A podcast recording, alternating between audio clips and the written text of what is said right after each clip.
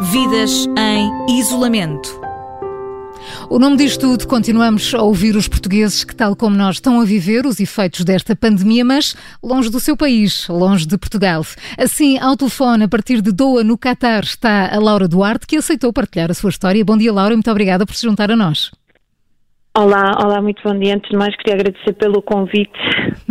A Laura Duarte tem 26 anos, vive há quase, há quase um ano em Doha, é hospedeira. A Laura não está de quarentena, continua a trabalhar, mas só está a voar um terço das horas que voaria normalmente. Laura Duarte, quais são as principais mudanças nas suas rotinas a bordo? Ora bem, então, de, desde a altura em que isto começou, na altura ainda só a China era, era o país afetado, não é? E nós, ninguém estava à espera que isto viesse uh, a chegar uh, sequer a outras partes da Ásia, quanto mais uh, à Europa. E já nessa altura eu recordo que começaram a ser cancelados muitos voos para a China Uh, e com o decorrer do, do, tempo começaram a ser tomadas medidas a bordo relativamente ao uso de máscaras e de luvas, de maneira a evitar o contágio, tanto de nós, hospedeiras e, e comissários para os passageiros, como o contrário. E isso está a correr com, uh, com normalidade? Estão todos a aceitar isso com, com, com tranquilidade e sentem-se mais seguros nesse, nessas viagens? Uh, sim, nós, nós hospedeiras e sim. comissários ou, ou, os passageiros? Uh, ambos. Uh, como é que é? Como é que é para uns e para outros?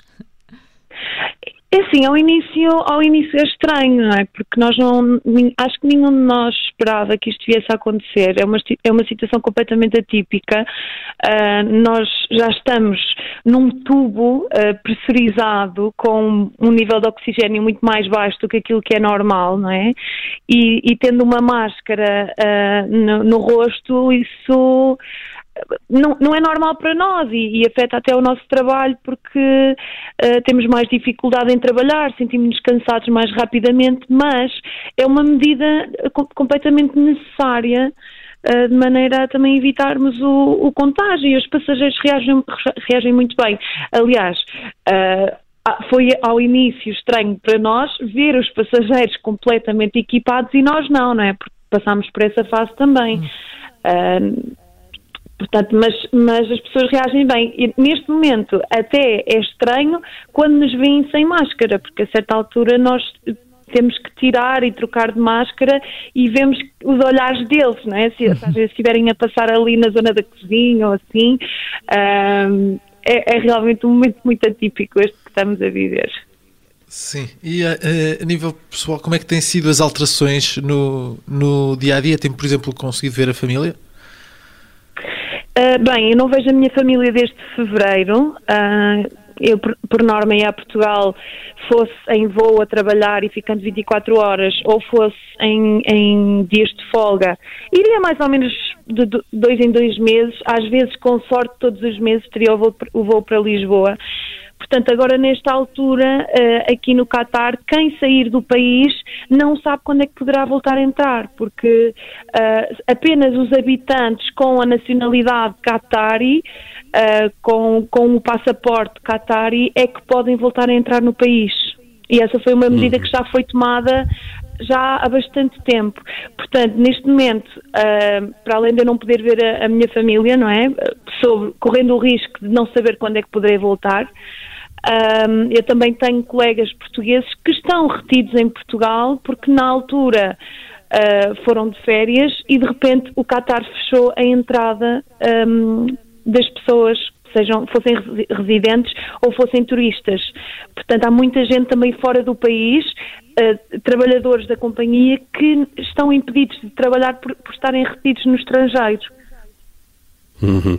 Laura Duarte, e eh, para lá do tempo em que está a voar, no dia a dia uh, no Qatar, que alterações é que esteve a introduzir nas suas rotinas? Um, bem, saio muito menos, não é? Uh, primeiro, uh, isto calha, vem agora calhar numa altura que é o Ramadão, que começa exatamente hoje. Um, e portanto, hoje não se, a partir de hoje não se sentirá tanto nas ruas uh, porque as pessoas de facto ficam mais tempo em casa por causa desta questão do Ramadão. Aqui já estão 35 graus, portanto, o, o calor está a começar a apertar e as pessoas com as casas do Ramadão ficarão mais em casa. Uh, no meu caso, eu saio só para, para ir ao supermercado. Um, saí pela primeira vez há uns dias para, para dar uma caminhada ao ar livre, claro, com todos os cuidados. Uh, mas, por exemplo, ir ao supermercado já implica o uso obrigatório de luvas e máscaras também, uh, e o próprio governo está a providenciar uh, máscaras a um, a um, custo reduzido para garantir que toda a gente tenha acesso a elas. e para além disso, claro, não estou, não estou a voar já há bastante tempo, desde o início do mês que não estou a voar, estou de férias, agora até ao final do mês e estou ansiosamente à espera da minha escala do mês que vem, que sairá agora nos próximos dias. Está com certeza ansiosa para que tudo volte a uma normalidade. Completamente. Estamos com todos, não é? De casa. Laura Duarte, em direto de Doha, no Qatar. Laura, muito obrigada pela sua disponibilidade e por ter estado connosco nas manhãs 360. Que corra tudo bem. Obrigada, força para vocês. Igualmente, gostávamos que partilhasse connosco histórias como as que tem ouvido aqui na Rádio Observador, de portugueses que estão fora do país a passar por este período menos fácil. O nosso número é o das manhãs 360 913 961 556. 913 961 556. Vidas em isolamento.